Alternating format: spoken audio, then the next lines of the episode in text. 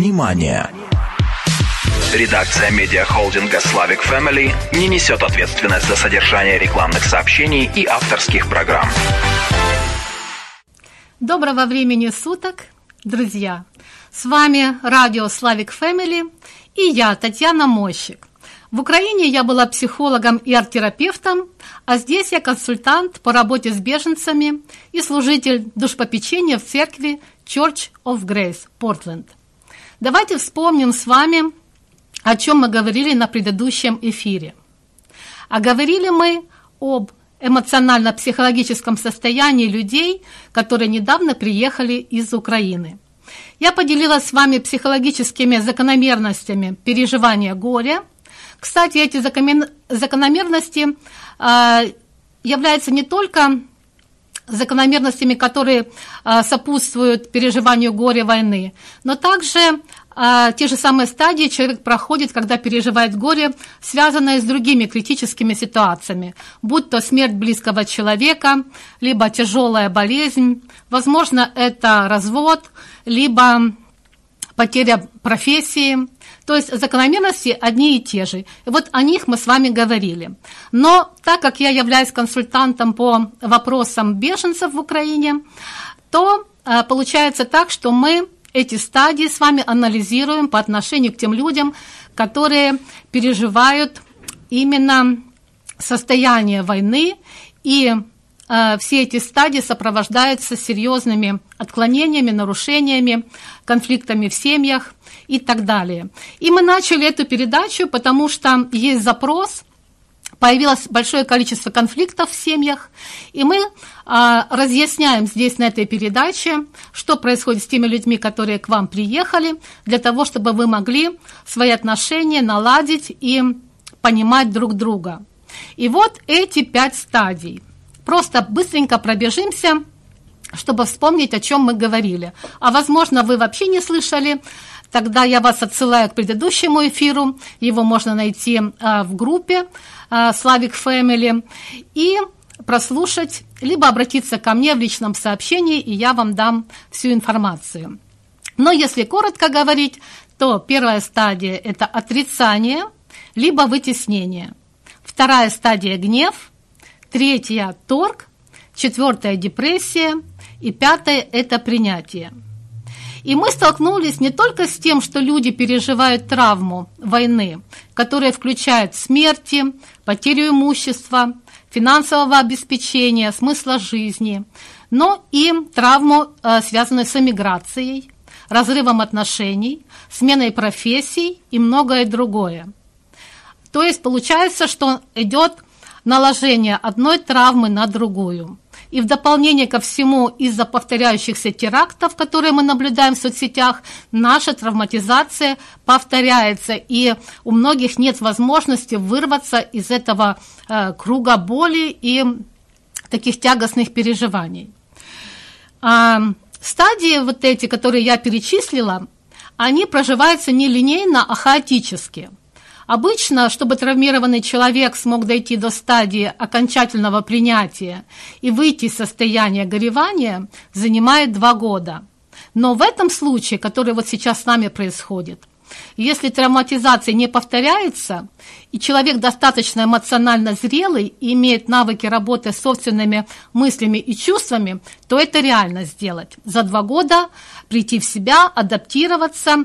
И нельзя сказать, что мы когда-нибудь будем полностью исцелены, потому что отпечаток останется, но более-менее более-менее в стабильное состояние, конечно же, мы войдем.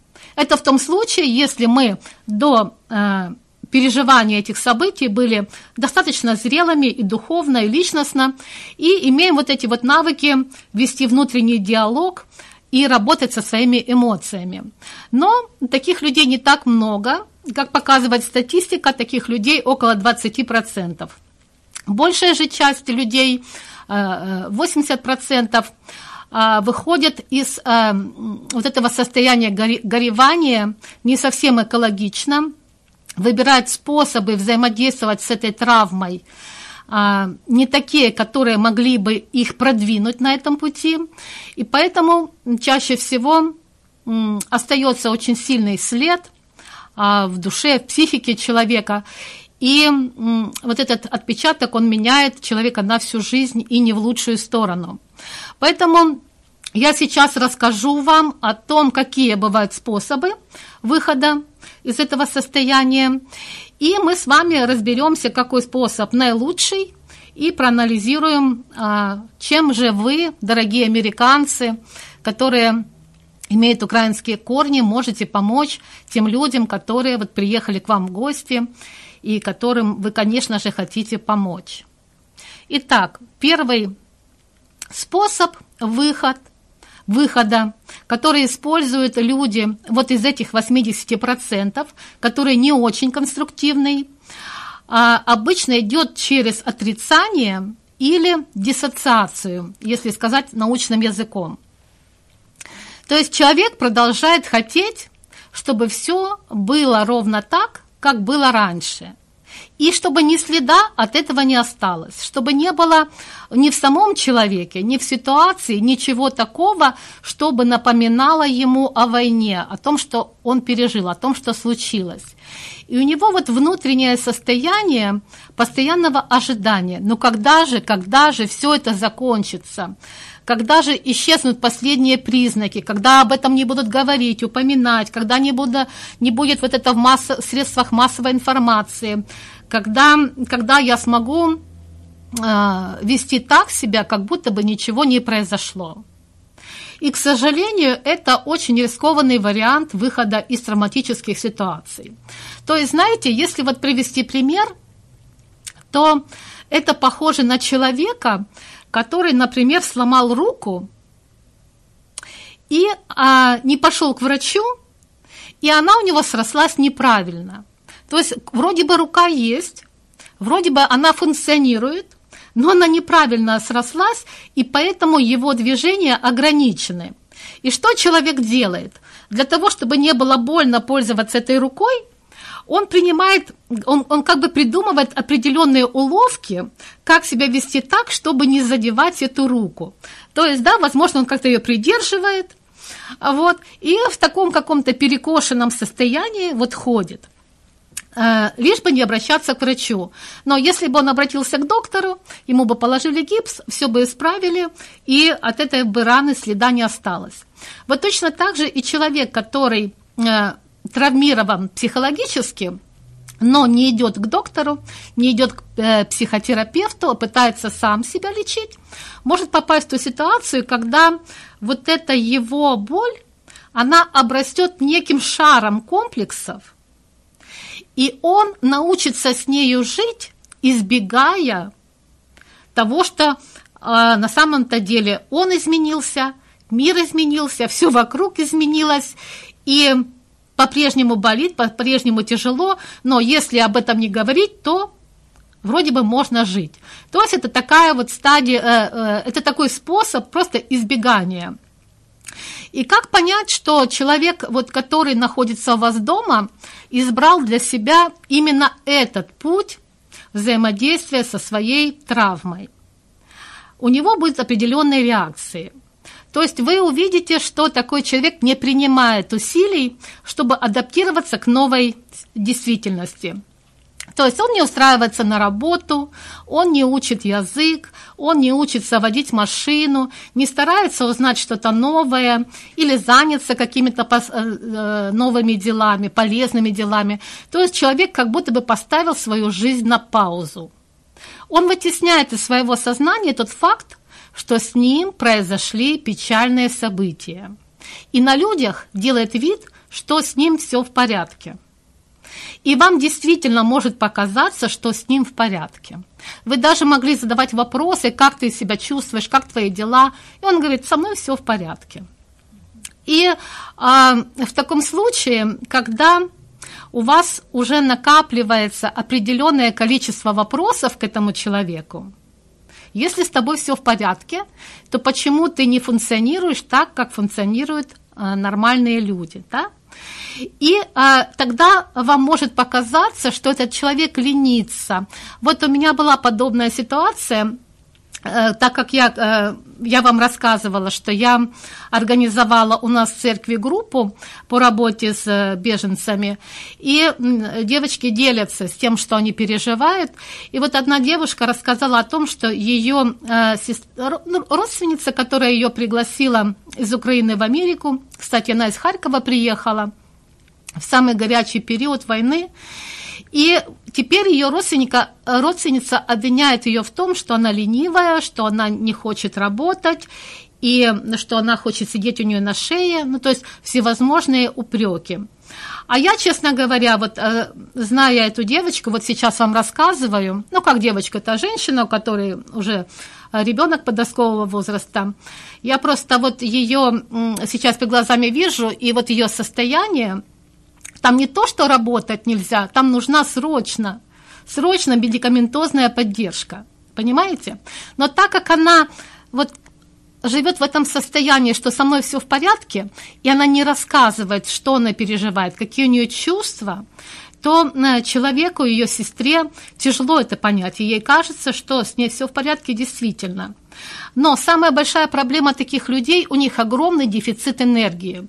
То есть вся внутренняя энергия – у них уходит на то, чтобы э, вот перерабатывать те события, которые они пережили, перерабатывать внутри себя. И это, знаете, вот как заезженная пластинка, которая крутится в голове, и человек на самом деле всю свою жизненную энергию тратит вот на перерабатывание этих мыслей. И да, со временем, со временем он что-то начнет делать, он как-то начнет взаимодействовать, но все равно вот этот сам способ преодоление этих травматических чувств, он является не, не, не экологичным и м, вредным. А, нужно, нужно все-таки стремиться к другому способу взаимодействия со своими страшными, тяжелыми мыслями и чувствами. И я расскажу немножечко дальше, как это делать. То есть вы отметили для себя, то есть может быть вот такой вариант развития событий, что на поверхности все хорошо, все нормально, мы просто ждем, когда закончится война, мы уедем домой, поэтому мы объясняем это тем, что мне, мне ничего не надо, я жду, когда все закончится, да, вот, и вас это может раздражать, и не спешите, не спешите злиться, просто поймите, что это вот так маскируется вот эта травма. Другой способ, а, э, который избирают люди, это виктимизация, то есть это поведение жертвы. То есть человек, который пережил вот эти тяжелые события, он полностью переключается на то, какой ущерб ему нанесен. Ему, стране, близким, да, на свои потери, на, на то, что он утратил. И дальше на все реагирует так, словно его непоправимо придавило, подмяло, словно он лежит просто под какой-то бетонной плитой. И у этого вида есть еще такой подвид, когда человек э, к себе, требует особого отношения, да, то есть он вот попал в это состояние жертвы, и он требует к себе особого отношения – он понимает, что он теперь жертва, он никогда не будет прежним, его покалечило, так что он не может жить дальше. И это тоже крайность, и это застревание в своих страданиях. Потому что у любой травмы и у любого горя обычно есть конец. И если у травмы вас, у вашей травмы, либо у травмы вашего подопечного а, вот вы видите, что у него нет конца и края вот этому гореванию, то есть он бесконечно плачет, он бесконечно жалуется, он бесконечно говорит о том, э, чего он лишился, и нет никакого просвета, никакого позитива а, в том, что с ним происходит сейчас, то, возможно, этот человек избрал именно этот э, такой способ проживания своего горя. И э, это состояние жертвы, которое характеризуется, ну, там много признаков, но то, что вот вы можете вот четко увидеть, то, что на поверхности вы можете увидеть, э, что чрезмерная обидчивость, чрезмерная и неспособность простить, э, поиск виноватого в, вот в личных бедах. Часто это сопровождается еще чувством вины, чувством стыда, э, в основном вот такие вот очень сложные чувства потому что потому что человек не смог получить определенные вот навыки, как все-таки нужно реагировать на такие состояния, на такие ситуации в жизни. А, конечно, когда я вам сейчас рассказываю это все, вам может показаться, что, о, теперь я поняла, как это бывает, а вот, и есть такая опасность, что вы сами начнете очень быстро ставить диагнозы своим близким и пытаться что-то с этим делать. Но на самом деле все не так просто. Это все очень, очень часто маскируется. Эти два способа смешиваются один с другим. И э, непрофессионалы чаще тяжело понять, что на самом деле происходит. Но то, что я знаю, вот, а, то, что а, все вот эти способы они вызывают раздражение с вашей стороны, это сто процентов. И я очень хорошо вас понимаю и ни в коем случае не осуждаю, потому что я знаю, что вы тоже э, в некой степени попали в такую ситуацию, где вы страдаете, потому что вы тоже переживаете то, что происходит с нами, со всеми. Тем более вы смотрите это все э, как бы другими глазами и своей спокойной мирной жизни. И вы тоже можете переживать такие вот чувства вины, что вы, вы недостаточно помогаете, вы недостаточно делаете что-то, да, либо, э, особенно если вы россияне, вы можете испытывать чувство вины, что вот ваша страна напала на Украину. То есть это очень сложные чувства, связанные с вот таким вот виктимным проживанием их, они пользы не принесут, ни в коем случае не стоит себя линчевать, не стоит себя, на себя э, излишне как бы брать ответственность. А все это можно и нужно проработать правильным экологичным путем, конечно же, при помощи специалиста. Но если ваш подопечный не хочет идти к специалисту, а, как правило, такие люди, они отказываются идти, за помощью, то, конечно же, мы будем с вами искать возможность в этих прямых эфирах оказывать эту помощь. И я, конечно, буду давать и рекомендации, и упражнения, что можно сделать с тем, чтобы прожить эти чувства как можно быстрее и как можно быстрее прийти к этой пятой стадии, пятой стадии проживания травмы, а, которая называется принятие. А третий способ выхода из травматического состояния. Это такой сбалансированный способ. Это что-то среднее между первым и вторым. То есть, конечно же, конечно же, горевание будет – Конечно же, оплакивание будет, гнев. И вот все по списку, то, что я вам рассказывала в предыдущей передаче, что будет и агрессия, и будет а, попытка что-то с этим сделать. Сначала у нас есть желание менять свою жизнь. Вот я буду учить, вот я буду идти, устраиваться, работать. Этой энергии, этого запала хватает на сутки, на двое, потом снова спад энергии, да. То есть вот эти вот качели, качели, они будут продолжаться, и все это нормально и естественно. Так и должно быть, и э, как бы ваша задача а, отмечать внутри себя, что да, вот ее сейчас, ну, вот так вот качает, нормально, на это не надо реагировать. То есть если, э, если ваша, так сказать, а, сестра или подруга, кого вы приняли, радуется, оптимистично, говорит все хорошо.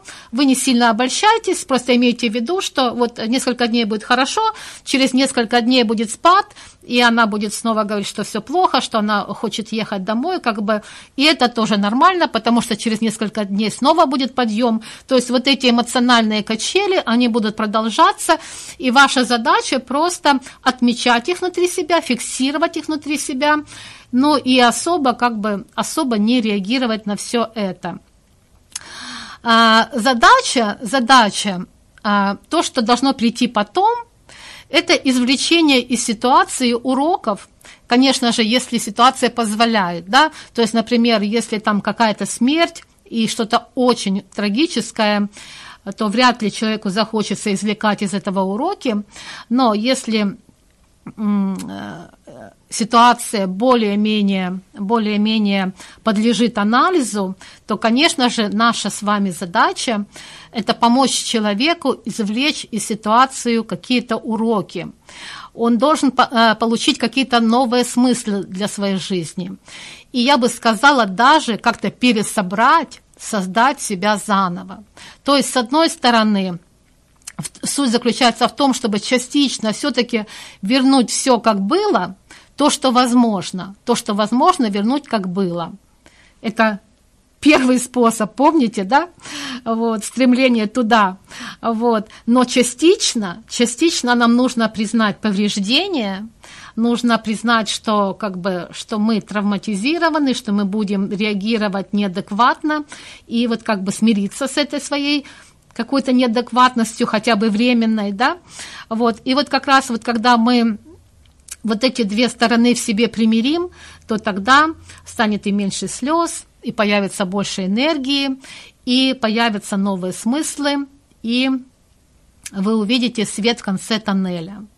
То есть важно сделать так, и это делается при помощи беседы, чтобы ваша утрата превратилась просто в эпизод биографии – а не в то, что определяет всю вашу дальнейшую жизнь в негативном смысле. Да? То есть а, повесили на себя вот этот образ беженки, вот, и с этим образом можно прожить всю жизнь. Либо можно понять, что это факт биографии, который изменил мою личность, и для таких уже более зрелых э, людей, которые неоднократно проживали свою травму, я хочу сказать, что а, именно травма делает нас уникальными личностями, и не, не, не стоит бояться травмы, и именно травма делает нас м, отличительными друг от друга. И более зрелые личности, они в итоге после проживания всех этих стадий горя и после принятия травмы, они учатся делать эту травму своей уникальностью. Да? И при помощи вот этого события они даже выстраивают что-то, например, новую карьеру. Они выстраивают какие-то новые взаимоотношения с людьми уже в новом амплуа. И те из нас, кто смогли проработать эту боль, эту трагедию, те в дальнейшем просто смогут помогать другим людям, которые попадали в подобные ситуации.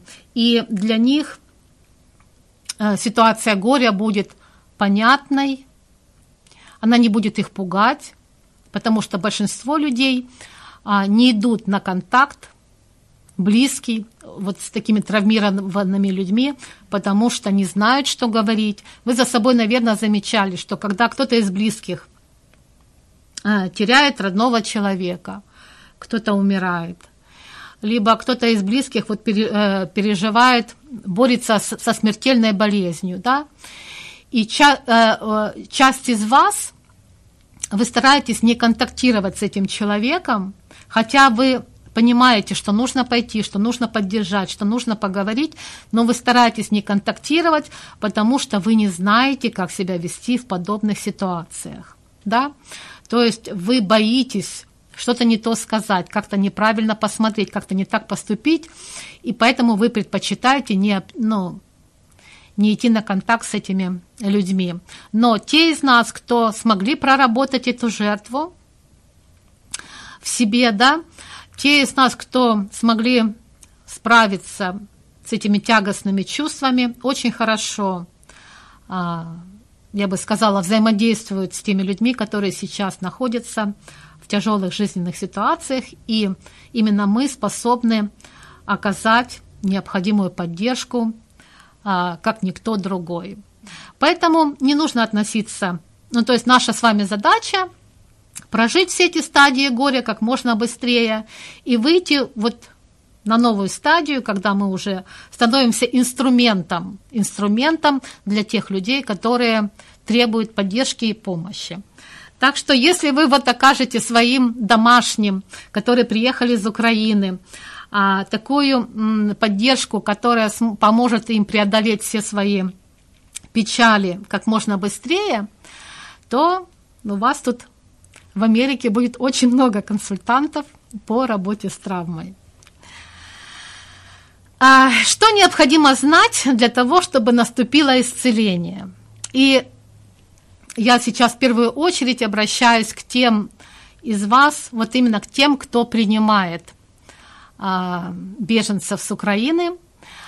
А, хочу вам вот дать несколько рекомендаций, что вам нужно сделать, чтобы это исцеление произошло быстрее, и люди как можно быстрее адаптировались и влились в новую жизнь. Итак, первое – это самое главное, оно действительно самое главное, самое первое, и вам нужно позаботиться о том, чтобы а, создать для своих беженцев максимально безопасную обстановку, в которой они смогут говорить о том, что пережили. Во время, произх... Э, во время разговора происходит такая, ну то есть, казалось бы, просто разговор.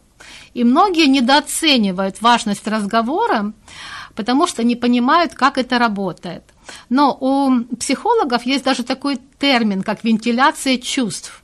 То есть во время разговора вот эти все тяжелые чувства, а вы знаете, как они, как они чувствуются, как они скапливаются вот здесь где-то в груди, а, очень часто они скапливаются в горле, да, и горло это как раз про разговор. И такое ощущение, что у человека, который горюет, у него все вот эти чувства застряли в горле, да. И вот когда мы разговариваем, происходит вот эта вентиляция. Эти чувства выходят, выходят, выходят, выходят, они со слезами выходят и во время разговора. И происходит переосмысление того, что произошло.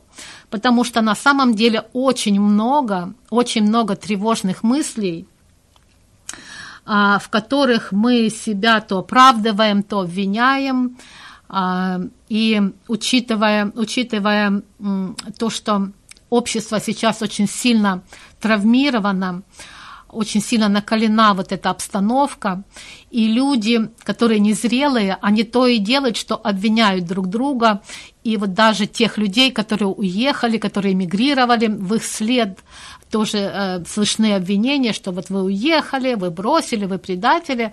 И вот эти вот мысли и чувства, либо, либо когда произошла какая-то вот трагическая ситуация, когда кто-то погиб, либо попал снаряд, либо и вам кажется, что можно было что-то что сделать по-другому, чего-то избежать, да, то есть вот эти вот мысли, они в голове крутятся, и вы не можете как бы примириться с ними. И вот когда мы проговариваем, особенно это у женщин работает, особенно у женщин, когда мы проговариваем, мы как бы слушаем сами себя, и мы даем сами себе ответы на эти вопросы. Но здесь есть некая проблема. Хочу вам поделиться э, э, с вами, э, потому что на самом деле многие из нас не чувствуют себя здесь в безопасности. Это действительно так. И наше восприятие очень сильно обострено, и мы, знаете, как у нас мир поделился на свой-чужой, да, и мы как бы постоянно находимся на стороже, и когда знакомимся с новыми людьми, то так как-то, знаете, на стороже а, свой это и либо чужой. И э, очень неприятно, когда некоторые из вас не называют вещи своими именами и как бы делают такой вот нейтральный какой-то вид, как будто бы они не понимают, что произошло, кто агрессор, а кто жертва, да? То есть это такие позиции, как не все так однозначно, да, а вот я, кстати, была удивлена и шокирована, когда, особенно среди верующих людей, я сталкивалась с такой позицией, и первое время у меня это, да, вызывало очень такую серьезную негативную реакцию.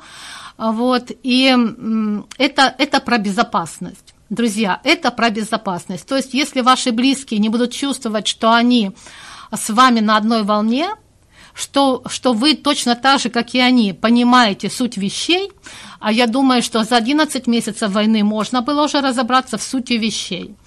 Вот. Кому непонятно, я объясню буквально в трех предложениях. Нашу страну оклеветали, да, то есть клеветали очень долго, разжигали ненависть, а потом вероломно напали.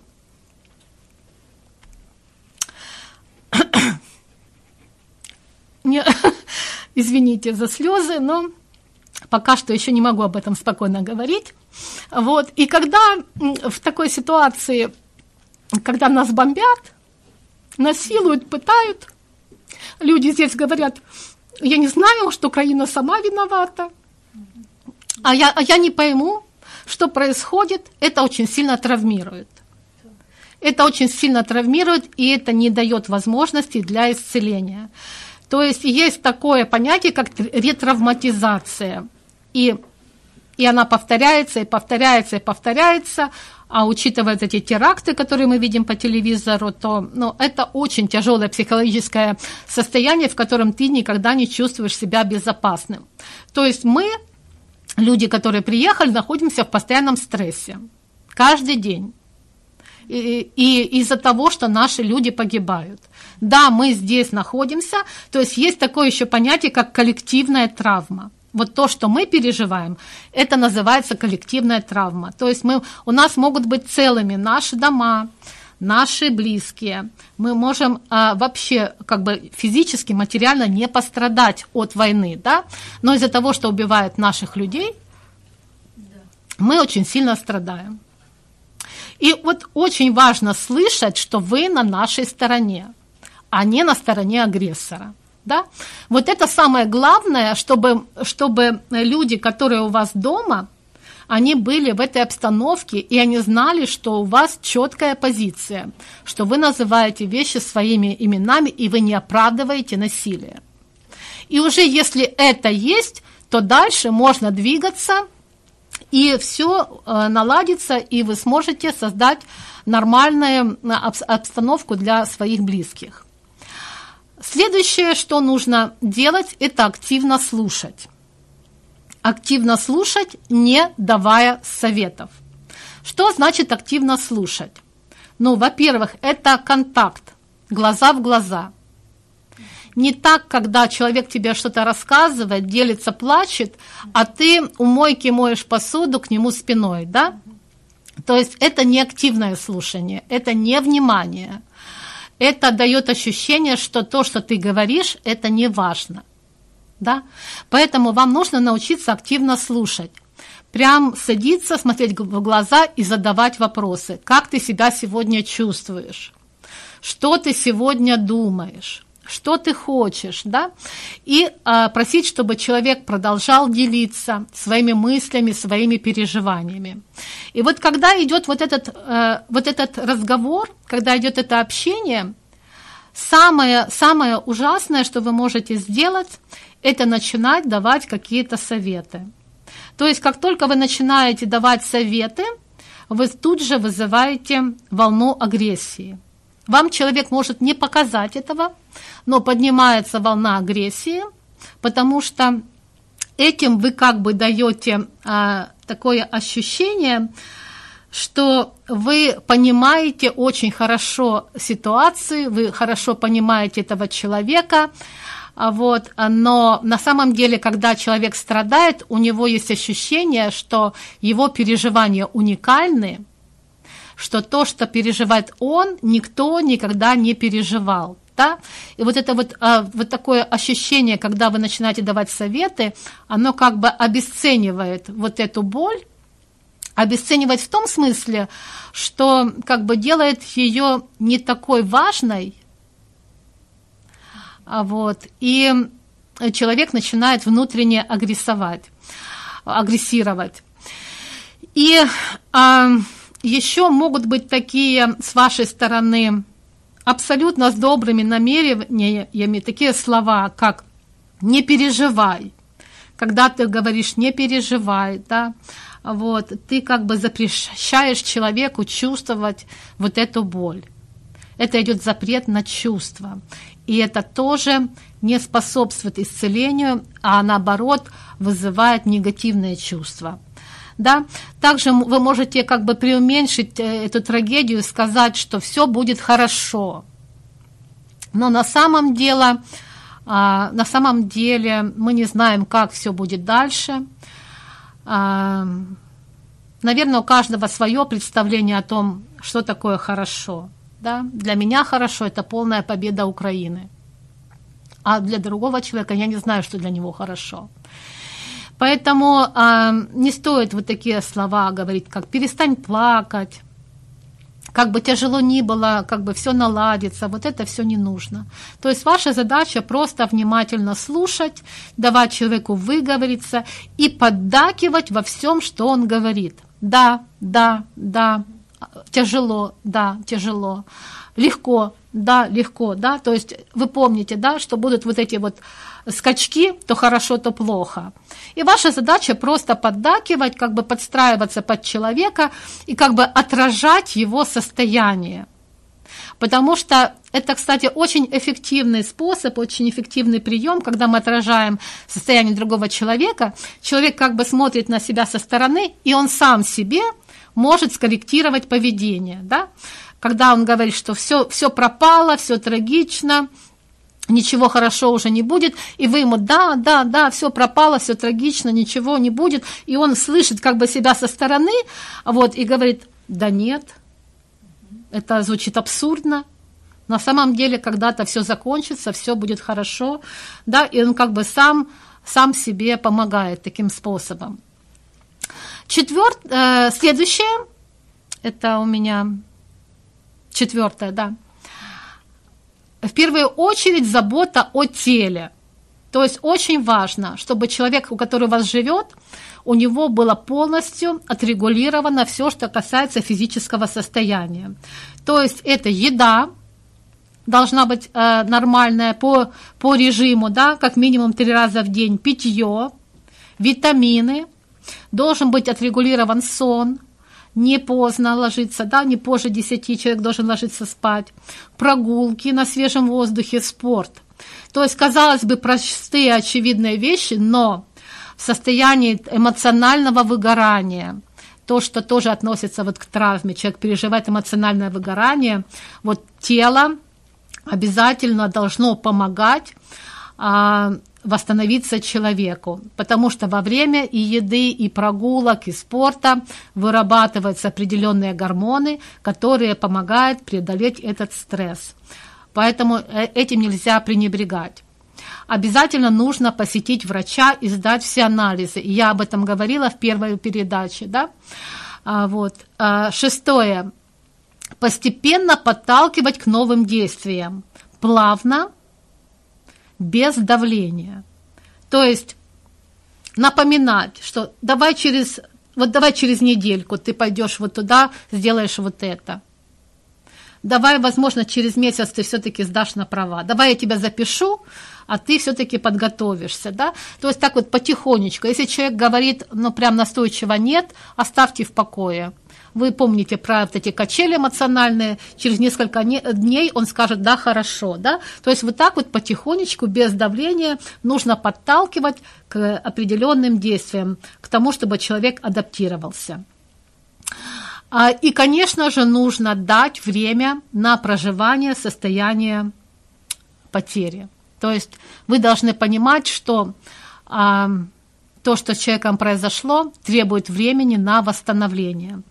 Если уже так углубляться э, в эти все процессы, то э, хочу вам сказать, что э, состояние вот этого горя – это нейрохимический процесс в коре головного мозга – и то есть должны произойти некие физиологические изменения в коре головного мозга для того, чтобы человек смог справиться с вот этими вещами. То есть должны вырасти клеточки, да, должны новые нейронные связи вырасти, и человек должен найти новые смыслы. Поэтому это занимает время, и вам просто нужно набраться терпения и подождать, пока все это нормализуется. Друзья, если вам было полезно узнать эту информацию, я буду очень рада диалогу с вами на других площадках. Сейчас наша передача уже заканчивается, но меня можно найти в Фейсбуке по имени Татьяна Мощик. М-О-Щ-И-К. И по телефону 503 88 77242. Вы можете в Вайбере меня найти в Телеграме.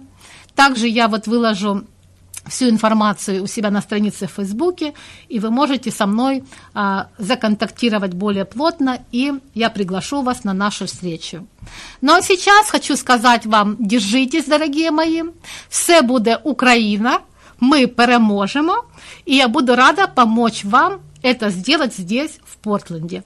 До новых встреч и спокойствия вам в нашем меняющемся мире. Внимание! Редакция медиахолдинга «Славик Family не несет ответственность за содержание рекламных сообщений и авторских программ.